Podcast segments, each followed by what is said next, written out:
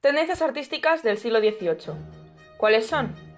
Durante el siglo XVIII se suceden varias corrientes con una duración similar, de unos 30 años, y son las siguientes. El posbarroquismo, el neoclasicismo y el prerromanticismo. Bien, el posbarroquismo.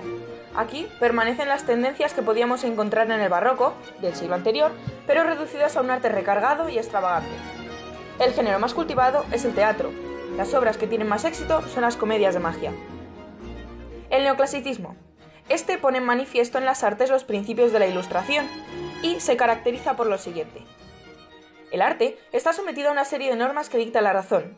Los preceptistas son los que las difunden y los que velan por ellas. Las obras debían contar con un alcance universal y algo de verosimilitud por lo menos.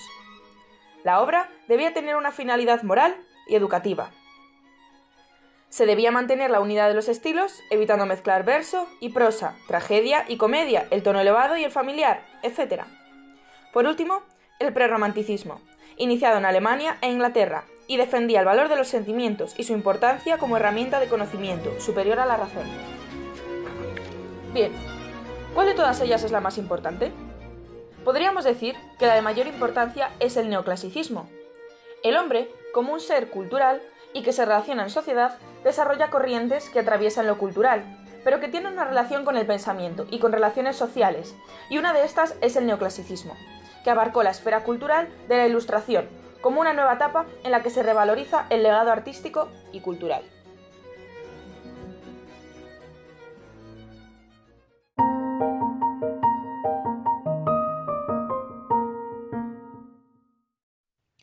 El ensayo y la novela. Ensayo. ¿Qué es un ensayo? Un ensayo es un texto en prosa, de extensión variable y amplia temática, en el que se vierte la opinión del autor. En este siglo, además, el ensayo muestra una marcada tendencia educativa. Algunos autores reconocidos podrían ser los siguientes: Fray Benito de Feijó, José Cadalso y Gaspar Melchor de Jovellanos. Fray Benito de Feijó. Bien, Feijó querrá combatir las supersticiones del pueblo, ya que considera que impiden el progreso. Sus obras fueron muy polémicas y recogió todos sus escritos en una sola obra llamada Teatro Crítico Universal. José Cadalso. En este autor observamos cómo destacable es su primera obra, Los eruditos a la violeta, en la que critica la supuesta erudición de clases elevadas con un toque de humor. Por último, Caspar Melchor de Jovellanos. En este autor observamos como obra significativa el informe sobre la ley agraria. La novela. La novela de este siglo no tiene mucha difusión.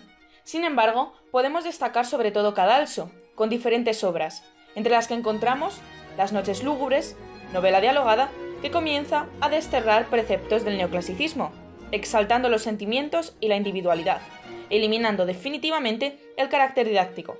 Esta obra se correspondía ya con el prerromanticismo. También podemos destacar Cartas Marruecas, igualmente con Cadalso de autor.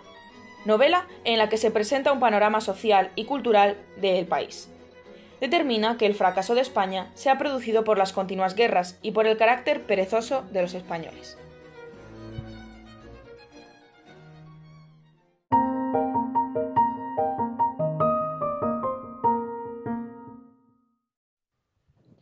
El teatro. ¿Por qué les interesa tanto a los ilustrados el teatro?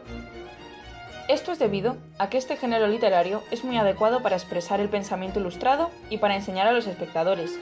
Por lo tanto, también se conseguía una finalidad didáctica. ¿Cuáles son las características de este teatro? Bien, encontramos las siguientes. Finalidad didáctica. Como dije antes, la obra debe ser útil para propagar ideas reformistas y educar a los espectadores. Se respeta la regla de las tres unidades, tiempo, lugar y acción. Se ofrece un argumento verosímil, se mantiene el decoro de los personajes. Las obras se atienen a un solo género, no hay mezclas como la de tragedia y comedia. Coinciden estructura interna y externa, y las obras están divididas en tres actos, y se corresponden con la división de planteamiento, nudo y desenlace. Bien, ¿cómo se manifiestan estas características en el sí de las niñas? En el sí de las niñas podemos observar cómo se mantiene la característica correspondiente a la de regla de las tres unidades, hay decoro expresivo. La estructura está dividida en tres actos, planteamiento, nudo y desenlace, y se ofrece un argumento verosímil. Por lo tanto, podríamos decir con exactitud que el sí de las niñas pertenece a esta época, es decir, al teatro de esta época, del siglo XVIII.